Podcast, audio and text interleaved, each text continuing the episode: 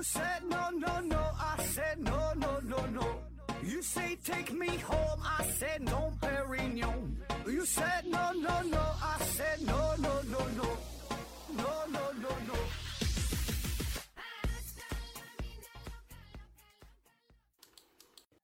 拼命探索不求果，欢迎您收听思考盒子。本节目由喜马拉雅平台独家播出。这一期啊，咱们聊一聊与痛觉有关的话题。呃，问题呢来自于 Winter Hill 的 Stupidly 啊，他说所有的动物都有痛觉吗？K 二幺五二回复说，呃，必然的。如果没有痛觉，就不会主动逃避伤害。呃，然后就有人说裸鼠没有，有人说什么螃蟹没有啊？很多人回复啊，你很多动物啊没有痛觉。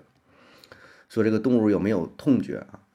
那看到你这个问题啊，我记得我们之前啊有一期节目，有一期节目讲过这个相关的内容啊，但是呃没单独没单独做过痛觉这个事儿啊。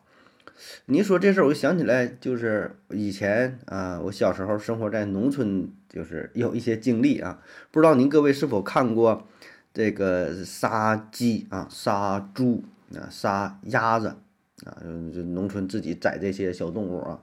我小时候那真是看过呀，哎，这过程挺残忍，哎，杀猪啊，杀杀杀鸡、杀鹅，怎么杀？直接就拿刀抹脖子，然后哗哗放血。哎，像这些小动物还好，鸡、鸭、鹅啊，基本一个人能够搞定啊，一个手摁着脑袋啊，那边呢就是腿压着这个翅膀啊，拿一个刀照脖子，就这么一下。那杀猪的话呢，得好几个人互相帮忙，摁着腿儿，掰着脖子啊，然后一个大哥拿着一把尖刀，特别锋利哈，直接冲着这脖子就一下抹下去啊，抹脖子，必须得放血，先放血才行。放完血之后了，啊，这猪就旁边有一口大锅啊，水都烧开了，然后把这猪下去哈，退退这个猪毛，哎，旁边大伙都准备好了，一人拿个盆啊，搁那准备着啊，整这个猪下去，哎，现场就给解剖了。我还记得有一回啊，是家里边杀一只鸡，鸡还是鸭子来啊，具体记不住了，反正不是鸡就鸭子吧，挺大啊，那鸡可能好几年，两三年了可能嘛。杀到一半的时候。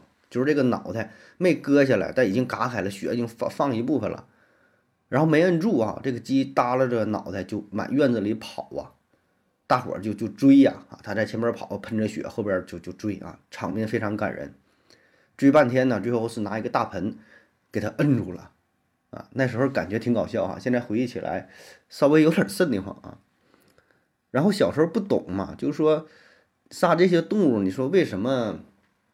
都得给它放血呢，这多多残忍呐，是吧？为什么不说一棒子给它打死？就像杀鱼那样啊，咱买那个鱼活鱼啊，一般都是现场的师傅拿木头棒子一下打死，然后给你刮鳞，然后把里边肠子肚子收拾干净了，鱼鳃抠出来，对吧？那么小时候我就觉得，可能是因为大人喜欢吃血，所以要把这个血放出来啊。咱这边这个血，呃，猪血。这什么灌血肠啊，什么做血豆腐啊，鸡血也可以做，这叫血糊涂啊，不知道你们那边怎么叫哈？就是这个鸡血放出来之后啊，兑点盐水，放点葱花，然后直接放饭盒里边一蒸，蒸好了之后啊，配合点大米饭，哎，一搅和一吃，哎，老香了。后来是慢慢长大了哈，听村里的一些屠夫说。为啥这动物都得先放血，呃，然后才能才能这个整死啊，才能收拾呢？不能说直接一棒子打死呢。那么为了吃这血是一方面，更重要的是啥呢？这血呀，如果没从动物体内放干净的话，它就会凝固在血管里边。你一棒子嗨下去，动物死了，血不流动了，这个血在血管里慢慢渗透，然后会影响到肉的味道、口感。哎，一吃起来是又腥又臭，所以必须得先放血，血放干净了，你吃这个肉和没放血那个肉，那感觉是不一样的。哎，所以有这么一个讲究。那外国就不一样了啊，外国人家那发达呀，那人家也是讲究叫什么人道主义是吧？出于人性关怀啊，玩的也是比较花花啊。小时候就看电视嘛，呃，外国说杀猪怎么杀，把那个猪赶到一个流水线上，然后呢。有一个电击的那个机械给那个猪是电死了，就尽可能的减少它的痛苦当然，这种技术现在是越来越普及了哈。我们现在很多大型的屠宰场也都是这么去做的，电死了然后放血怎么整啊？都是流水线操作，这边猪一赶进去，那边火腿火腿肠直接就出来了，哎。所以你说这些动物是不是都有疼痛的感觉啊？反正我的第一反应就是应该都有啊，起码说这个猪、鸡、鸭、鹅、猪啊这些咱能看到的这些小动物应该是都有。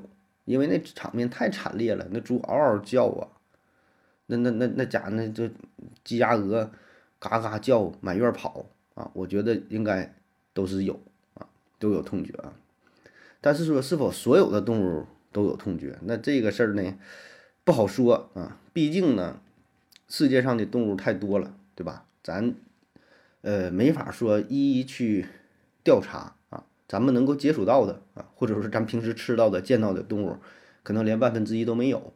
哎，那么我们从哪分析呢？我就想到了另外一个思路，就是与动物有关的实验都会有相应的要求啊。因为大伙儿知道嘛，我是大学的时候是在哈佛嘛，呃，主修的就是动物解剖学。哎，经常呢要接触到一些呃涉及动物的活体实验啊，像咱们做实验。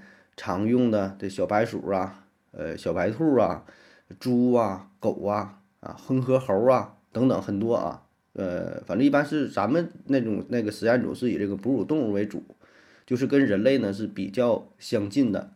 像有的实验组呢是用鱼做的也也比较多，不一样啊。那么我们在做实验的时候呢，会有一个最基本的原则，叫做动物福利。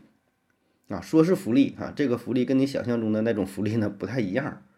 呃，简单的说就是尽可能减少动物的痛苦，因为你拿它做实验，对吧？就别让它太难受了哈。一般来说呢，它包括五个最基本的原则，一个是生理上的福利，就是没有饥渴之忧虑，哎，该吃吃，该喝喝。第二呢是环境的福利，也就是让这个动物啊有适当的居住场所。啊，别别整的脏乱差的，是吧？非常拥挤，那就不行了。第三呢是卫生福利啊，就是减少动物的伤病。第四呢是行为福利啊，应该保证动物表达天性的自由啊。第五呢是心理福利，就是减少动物的恐惧啊、焦虑啊等等负面的心情。那么每当我看到这五条内容的时候啊，我的内心是五味杂陈啊，想哭的心都有。为啥？你看看这几条。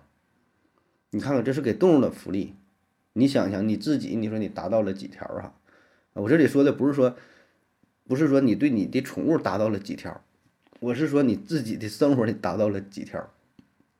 反正我是对比了一下哈，挺难的啊。什么什么表达天性的自由啊，没有饥渴之之之焦虑啊。那反正我是挺饥渴的啊。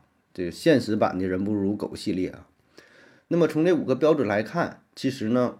呃，起码在做实验的时候，我们是把这个动物当做人来对待的啊，特别是一些相对比较高等的，主要咱说就是哺乳动物这一块啊。那么除此之外呢，还有一个叫做三 R 原则啊，三 R 就三个 R 打头的字母啊，re reduce re reducing 啊就减少，replacement 啊替代，refinement 啊优化。减少呢，就是利用体外方法或者是其他非生物学的方法，减少活体动物的使用数量。替代呢，就是呃使用体外方法或者是那些相对低级的没有感觉的生物学材料来代替活体的动物。哎，一般来说也是，如果能用低等动物，那就尽量用低等动物啊，用它来代替高等动物。比如说啊，这个实验能用鱼来替代，能说明这个问题，那你就用鱼，就别用哺乳动物。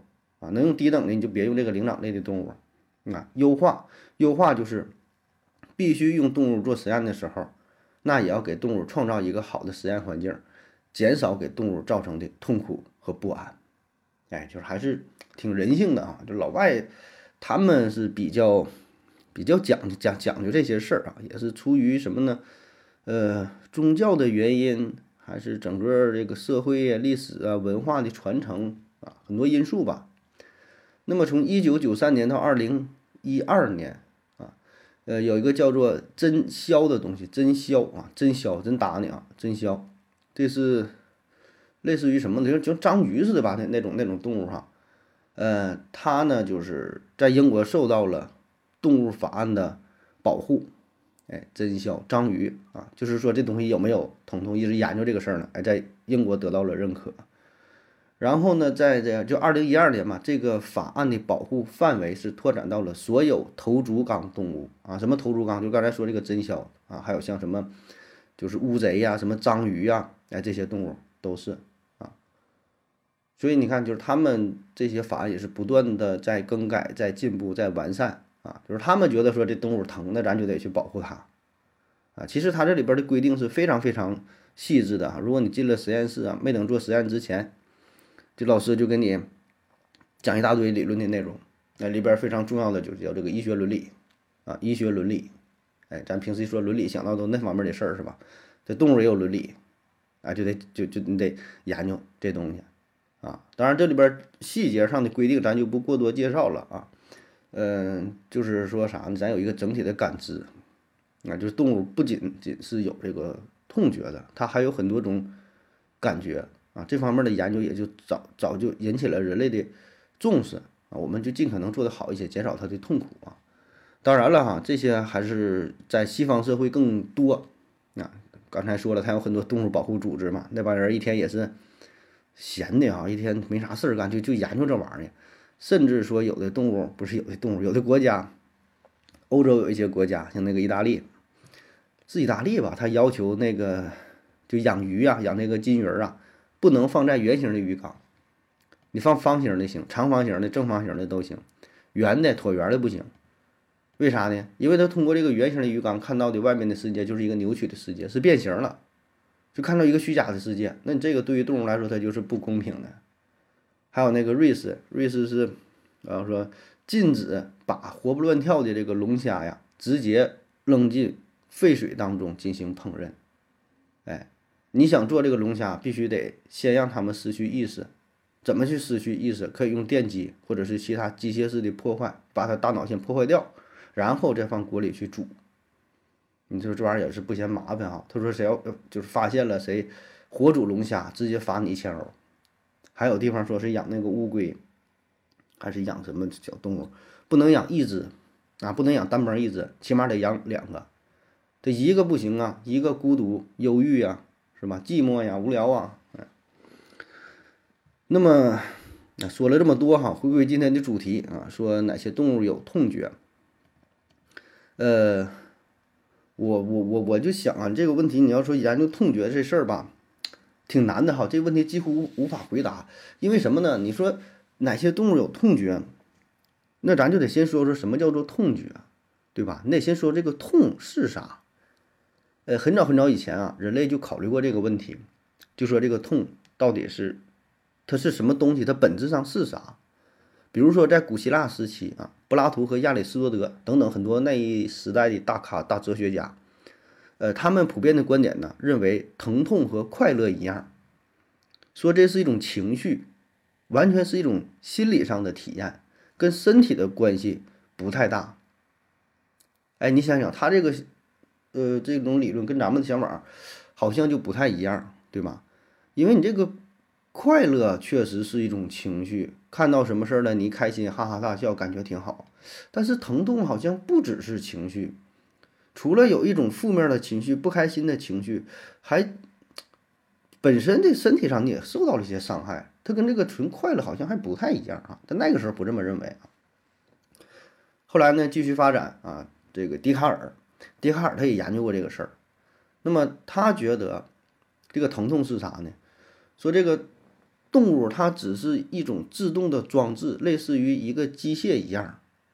说动物呢不能像人类，呃有同样的感觉，它不能感觉到疼痛，所以他就不在乎这些事儿。他也用动物做过实验啊，他也啥也研究。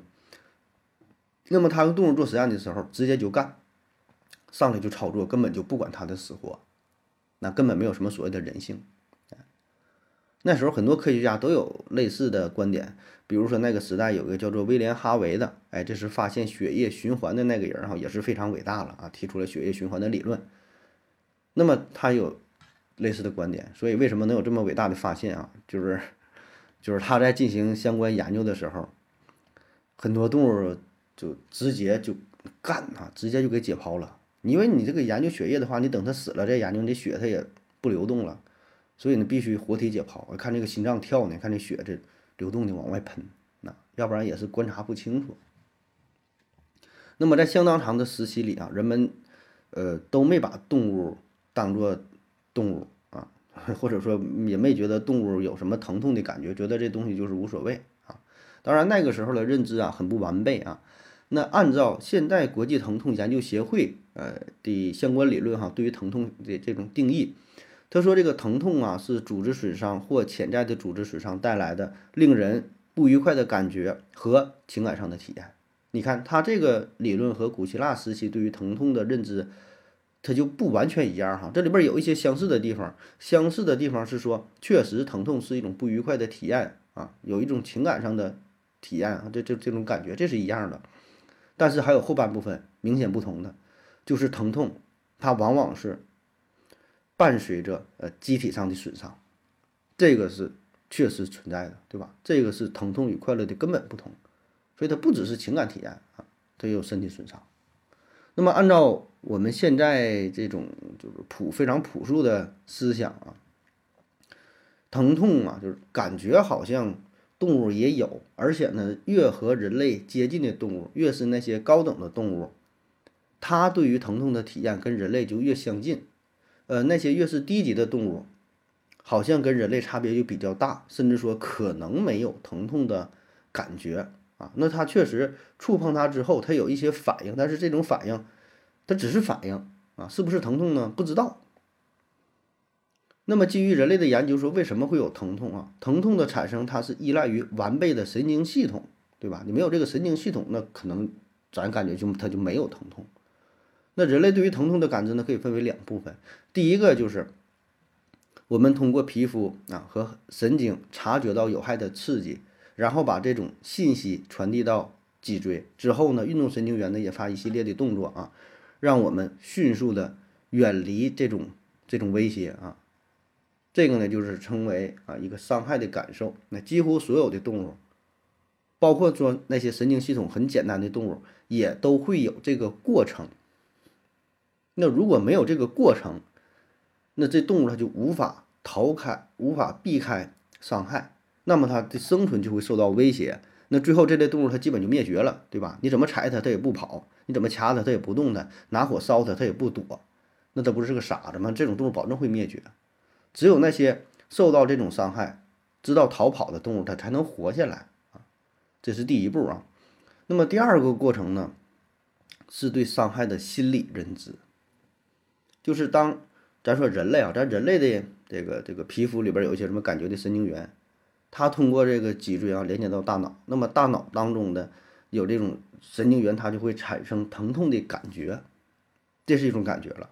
那这个过程是比较复杂的，常常也是与咱们情绪相挂钩的，因为咱都知道，对吧？你疼痛的时候，保证有一些负面情绪，呃，可能有害怕，可能有这个这个恐惧啊，到最后可能还有愤怒啊，然后呢有种种的压力，对吧？这咱们都感受过，感受过，所以我们基本可以肯定，就是绝大多数的动物它都有这第一步的反应，不管是跟我们人类比较相近的哺乳动物、灵长类，还是说低级的动物。你拿针扎它，它都知道躲，都知道跑，要远离伤害。但是至于第二步有没有，这个不知道。哎，所以这个问题其实也就转化成为我们要研究一下动物的神经系统和它这个信号传递。那么现在普遍的结论就是，比较高级的哺乳动物，它们呢有着较为复杂的神经系统，所以呢推测它们也应该跟人类一样啊，拥有对于疼痛的敏锐的感觉。受伤之后呢，也会哀嚎，也会表现出这种痛苦的表情。而且呢，在受伤之后啊，他也会远离让他受伤的这个场所啊，他能记住这地方挺危险，下回别来了。甚至说还会把这种信号传递给自己的伙伴，告诉自己的伙伴也远离这个地方，对吧？我这会吃耗子药了，哎，吃完肚子疼，你们都别来啊。当然，我们也不可能真正的说去，呃，理解动物是否。真的会疼痛，就是说它这个体验到底如何，对吧？就是咱们只是说看到了这些哺乳动物啊，一些高级动物跟咱们人类的疼痛感比较相似啊。当然，我们这里说的哈都是基于这个生物学的结论哈，这就就不是哲学上的讨论哈。如果从哲学的角度来说，这就是一个无解的问题啊，因为咱们永远也不可能体会到其他动物的感觉，对吧？且不说是动物了，你就是其他人类，就别人的感觉是啥，咱们都不知道。就像同样吃了一块糖，你感觉是甜的，别人感觉它也是甜的，但是你俩感觉的这个甜是不是同一种感觉？或者说同样的这个甜的程度如何，它都不一样。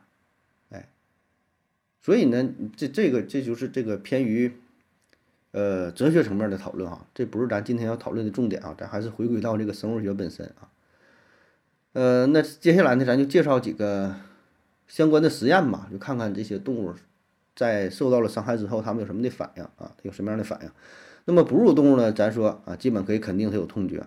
那么在低端一点的动物，比如说这个鱼，用这个鱼做实验，这玩意儿挺不好研究的。你想想这个鱼呀，它面无表情，对吧？你就看那些鱼，没有哪个鱼好像出现过哭啊、笑啊，好像没有，一直就是一个 poker face，是吧？面具脸啊。然后科学家就想办法研究啊，怎么研究呢？说有一个美国怀俄明大学的呃动物生理学家啊，J.D. Rose，他呢认为说，呃，就是研究了很多的呃关于这个鱼的手术的文献，用鱼做实验嘛。然后说手术之后，鱼类呀立即或者很快的就恢复了正常的进食和活动。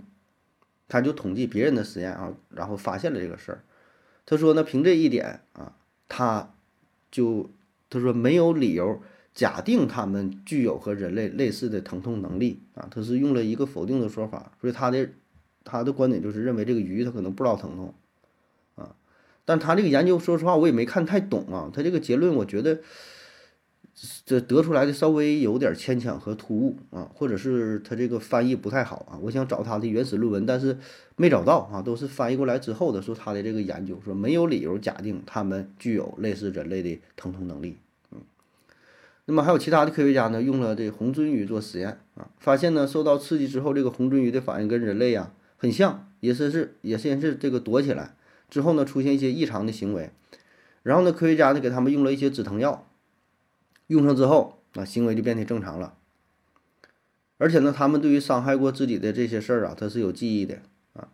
还有人呢，在这个呃大西洋龟的这个皮肤上发现了伤害感受器啊，并且呢，揭示出了一条通向端脑的通路。那么这个呢，也为鱼类受到伤害，呃，有这种神经传递、神经感受，甚至说有可能疼痛哈，也提供了一个有力的证据。当然，这些都并不能完全证明它就，呃，感觉到疼痛。还有人呢研究寄居蟹，寄居蟹啊，这寄居蟹就在它面前放点好吃的，然后让这个寄居蟹去吃啊，它一碰这个食物，哎，就就电它，放电刺激它，电了指挥之后，寄居蟹也是长记性，就不再碰这个食物了。然后就推测说，寄居蟹它是讨厌被电击的。对吧？一定是这种电击感给他带来了身体上的不愉快，他讨厌这个事儿。然后经过检测呢，也是发现电击之后，他体内的乳酸含量升高。起码这个实验就证明，就是他对这种刺激是有反应啊，而且是一种负面的反应。那是否这个是一种疼痛，那就不知道了啊。那还有人呢，用这个小龙虾做实验，刺激小龙虾。刺激小龙虾之后呢，发现它体内的血清素会升高，多巴胺呢也会释放。这个反应跟人类也是很相似啊，就是我们遭受了痛苦，体内各种激素也会发生波动啊，释放一些什么多巴胺呐、血清素啥的，做以补偿。释放这些激素的作用就是减少我们疼痛的感觉啊。当然这些都不能直接证明它们有疼痛感啊。还有呢，对于这个软体动物的研究啊，软体动物这也是一个很庞大的动物群类了啊。科学家呢对这个海蜇哈，在它的身上是喷了一些柠檬汁儿啊，这玩意儿非常酸，非常刺激，一喷它这海蜇就缩了回去，啊，所以很明显对吧？它会有这样一种反射，嗯，但是说疼不疼呢？还是那句话，也不知道啊。然后还有人用那个鸡做实验啊，鸡啊，这就相对高级点儿，说当这个鸡呀，它的身体啊，就是受到了刺激之后，产生了种种不适啊。那么你再去喂它食的时候，啊，一个是放了止疼止疼药止止止疼药，另外一个正常的食物，它就吃那个含有止疼药的食物。你这保证吃完它就舒服呗，是吧？啊，还有其他其他很多类似的实验嘛，反正感觉是它好像都存在着这种痛觉啊，但是说这是一种直接的因为痛的反应呢，还是其他的什么原因呢？研究的还不太明白啊。反正以我非常悲观的态度来看吧，我觉得这事儿永远也研究不清楚，对吧？你说怎么去研究别的动物的感觉，对吧？纸飞鱼啊，所以动物到底是否有这种痛觉啊？